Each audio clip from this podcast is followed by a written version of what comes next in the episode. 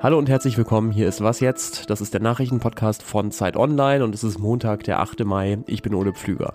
Es geht gleich um die Frage, was die Bundesregierung gegen die hohen Mieten tut, beziehungsweise auch nicht. Und wir gucken nach Tunesien, wo ein autoritärer Herrscher droht, die Errungenschaften des arabischen Frühlings zunichte zu machen. Los geht's mit den Nachrichten. Ich bin Anne Schwed, guten Morgen. Russland hat nach Angaben der Ukraine in der Nacht erneut mehrere Städte beschossen. In weiten Teilen des Landes habe es Luftalarm gegeben, unter anderem in Kiew und Odessa. In der Hauptstadt seien mindestens fünf Menschen verletzt worden. Außerdem teilte das ukrainische Militär mit, dass Russland den Beschuss von Bachmut im Osten des Landes verstärkt habe. Russland wolle Bachmut offenbar bis morgen einnehmen. Das ist der Gedenktag des Sieges über Nazi-Deutschland. Nach dem Schusswaffenangriff in Texas mit acht Todesopfern hat US-Präsident Joe Biden angemahnt, das Waffenrecht in den USA zu verschärfen. Die Abgeordneten des Kongresses müssten gegen die, wie er sagt, Waffenepidemie im Land vorgehen und ihm einen Gesetzesentwurf zum Verbot von Angriffswaffen vorlegen, sagte Biden. Ein schwer bewaffneter Angreifer hatte am Samstag vor einem Einkaufszentrum in Dallas acht Menschen getötet und mehrere Personen verletzt. Der Schütze wurde von der Polizei erschossen. Derzeit wird geprüft, ob es ein rassistisches Motiv gab. Redaktionsschluss für diesen Podcast ist 5 Uhr.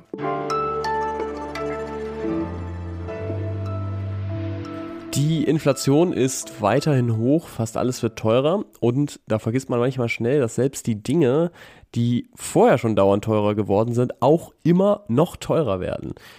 Wohnungen mieten zum Beispiel. Im ersten Quartal dieses Jahr lagen die angebotenen Mieten für Wohnungen einer großen Immobilienplattform zufolge mehr als sieben Prozent höher als ein Jahr vorher. Dabei wollte das ja eigentlich die Ampelkoalition unbedingt in den Griff bekommen, die steigenden Mieten. Und warum das bisher nicht gelingt, hat mein Kollege Jurik Iser recherchiert. Hallo Jurik. Hallo. Als Hauptmittel gegen die hohen steigenden Mieten hat die Regierung ja mal Bauen, Bauen, Bauen auserkoren. Der Plan war, 400.000 neue Wohnungen pro Jahr zu bauen. Was ist denn daraus geworden? Ja, man muss wirklich sagen, dass die Strategie der Ampelkoalition, die Wohnungsnot mit Neubau zu bekämpfen, bislang überhaupt nicht aufgegangen ist. Also die finalen Zahlen für 2022 sind noch nicht da, aber das Ziel wurde ziemlich sicher verfehlt. Es gibt Schätzungen, die gehen so von rund 280.000 Fertigstellungen für das vergangene Jahr aus. Und auch in diesem Jahr dürfte es eher weniger statt mehr werden. Das liegt vor allem natürlich an den hohen Baukosten und den gestiegenen Zinsen für Immobilienkredite, die den Neubau erschweren. Die Regierung will trotzdem ab 2024 an diese 400.000 herankommen. Wie das klappen soll, kann man sich gerade noch nicht so richtig vorstellen. Das heißt, es bleibt nur noch ein weiterer Weg, die Mieten einzudämmen, nämlich Vermieterinnen und Vermieter mit Gesetzen zu moderateren Mieten zu zwingen. Welche Ideen gab es denn da nochmal im Koalitionsvertrag und wie steht es da mit der Umsetzung? Naja, so ein, so ein bundesweiter Mietenstopp, so eine Deckelung, das war mit der FDP von vornherein nicht zu machen. Es gibt ja auch schon ein paar Gesetze, die den Anstieg der Mieten zumindest verlangsamen sollen. Das stimmt. Und hier haben sich die Parteien dann zumindest darauf einigen können, danach zu schärfen. Und zwar hat man sich vorgenommen, eben die Mietpreisbremse zu verlängern. Die Mietspiegel sollen gestärkt werden und diese sogenannte Kappungsgrenze, die bei Mieterhöhungen auf angespannten Wohnungsmärkten gilt, die soll eben abgesenkt werden von 15 äh, auf 11 Prozent. Das heißt dann, dass äh, innerhalb von drei Jahren die Mieten dort äh, nicht mehr als 11 Prozent steigen dürfen. Allerdings hat der Bundesjustizminister eben äh, immer noch keinen Gesetzentwurf dafür vorgelegt. Und ähm, der Justizminister Marco Buschmann ist von der FDP. Der hat auch schon so einen Erklärungsansatz geliefert, warum es noch nicht da ist. Er hat nämlich äh, angedeutet, dass er erst bereit ist, das Thema Mieten so richtig ernsthaft anzugehen, wenn sich die Bundesregierung auch stärker der Frage der Vorratsdatenspeicherung widmet. Was ist denn da los? Ja, also es äh, sieht tatsächlich so aus, äh, als will sich der Bundesjustizminister erst um das Mietrecht kümmern, wenn die Koalitionspartner sich eben bei anderen Vorhaben bewegen. Aus seiner Sicht mag das ja auch Sinn machen.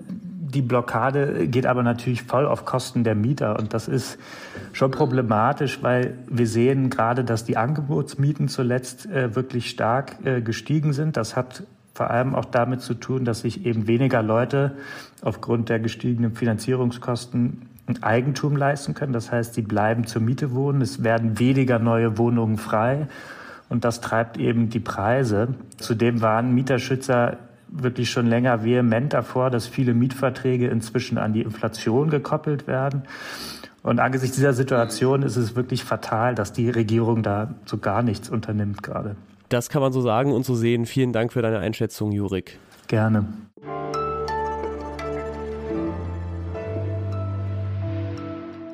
Und sonst so? Deutschland sucht die Superretter, beziehungsweise hat Deutschland sie gesucht und gefunden. Und zwar am Wochenende beim Bundeswettkampf der Johanniter in Potsdam.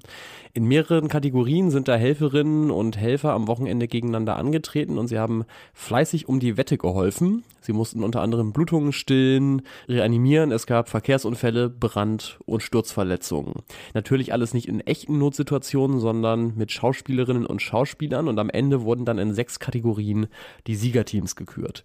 Fetten Glückwunsch an alle Gewinnerinnen und Gewinner und bei der Gelegenheit aber noch fetteren Dank an alle Menschen, die ehrenamtlich oder beruflich helfen.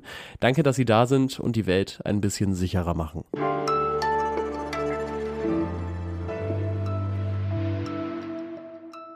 So schnell wird aus Nachrichten Geschichte.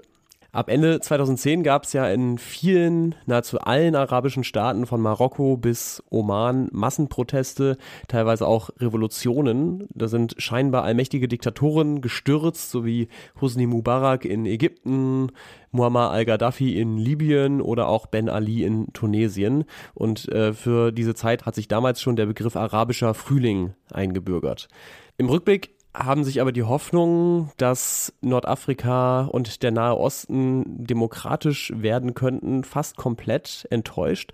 Am schlimmsten ist der arabische Frühling in Syrien und Libyen zu Ende gegangen. Da gab es nach diesem Frühling Jahre des Winters, des Bürgerkriegs.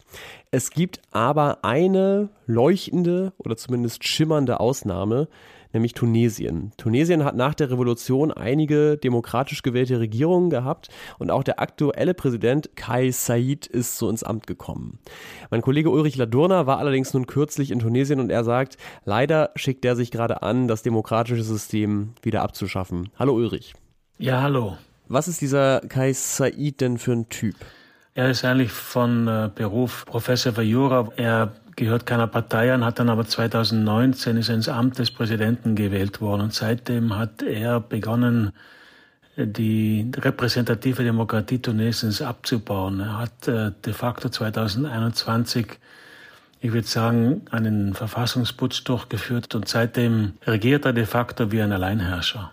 Das heißt, du würdest sagen, die Demokratie in Tunesien ist nicht nur in Gefahr, sondern sie ist vielleicht sogar schon abgeschafft? Ja, abgeschafft nicht. Es ist ja, Tunesien zeichnet sich auch dadurch aus, dass es eine sehr starke Zivilgesellschaft hat. Es gibt auch äh, Opposition natürlich in der Gesellschaft, aber auch natürlich in den Parteien. Aber es ist zumindest äh, hoch gefährdet. Man muss auch sehen, ob denn äh, KIZ war eine Zeit lang sehr populär. Seine Popularität ist gesunken, weil er drängenden Probleme des Landes offenbar nicht lösen kann. Insofern, es sieht im Augenblick danach aus, als würde die Demokratie vielleicht da zugrunde gehen, aber ich würde das jetzt nicht so apodiktisch sagen wollen. Du hast gerade die drängenden Probleme ähm, im Land angesprochen. Wie hat sich denn eigentlich Tunesien entwickelt nach der Revolution? Es hat natürlich jetzt Wahlen gegeben, aber es haben wir die, das Problem der Arbeitslosigkeit, der mangelnden wirtschaftlichen Perspektiven, das ist in diesen letzten zehn, zwölf Jahren nicht wirklich gelöst worden. Und die Ungeduld in der Bevölkerung wurde größer. Und deswegen haben sie auch jemand mit Kais das Vertrauen gegeben, weil sie das Gefühl hatten, er könne das lösen, was die Parteien und die Regierungen nicht gelöst haben. Tunesien ist ja aber nun auch ein wichtiges Transitland für Menschen, die übers Mittelmeer nach Europa wollen. Und damit ist natürlich die Frage, wer da an der Macht ist, auch eine europäische Frage. Wie verhält sich die EU denn bisher zu Said? Ja, es ist sicher so, dass äh, die hohe Zahl an Migranten und Flüchtlingen, die kommen, das ist auch ein Faustpfand in Händen von autoritären Herrsch Herrschern. Ich glaube, dass dieser Kais jetzt schon verstanden hat, dass er da mit diesem Fund wuchern kann. Die Europäische Union hat ein Interesse daran, Fluchtwege irgendwie, ich sage mal so, zu managen, zu kontrollieren. Und äh, wir haben ja andere Beispiele, wo autoritäre Herrscher wie Erdogan in Türkei quasi als Schleusenwärter fungieren für die Europäische Union. Es gibt ja Vorschläge unter anderem vom Manfred Weber, den Chef der Europäischen Volkspartei, dass man einen Migrationspakt schließen soll. Ich fände das keine gute Idee, weil nicht, weil man grundsätzlich keine Migrationspakte schließen soll, auch nicht mit autoritären Herrschern, aber in diesem Fall würde es einen Mann wie Kais Said, der noch nicht völlig etabliert ist an der Macht, noch weiter stärken und das sollte man tunlichst vermeiden. Dankeschön für deinen Bericht und deine Einschätzung, Ulrich Ladurner. Gerne. Und zu beiden Themen, die wir heute besprochen haben, erscheint natürlich im Laufe des Tages ein Text auf Zeit Online. Verlinken wir Ihnen dann in den Show Notes. Ich bin Ole Pflüger, bedanke mich dafür, dass Sie heute Morgen was jetzt gehört haben.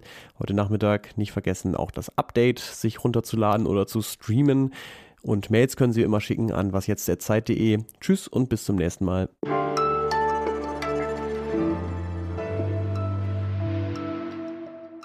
So, Sie haben selbst bis hier gehört in die Karlauer Zone. Sie wissen, was hier passieren kann. Selbst schuld. Was hilft gegen die hohen Bierpreise? Brauen, brauen, brauen.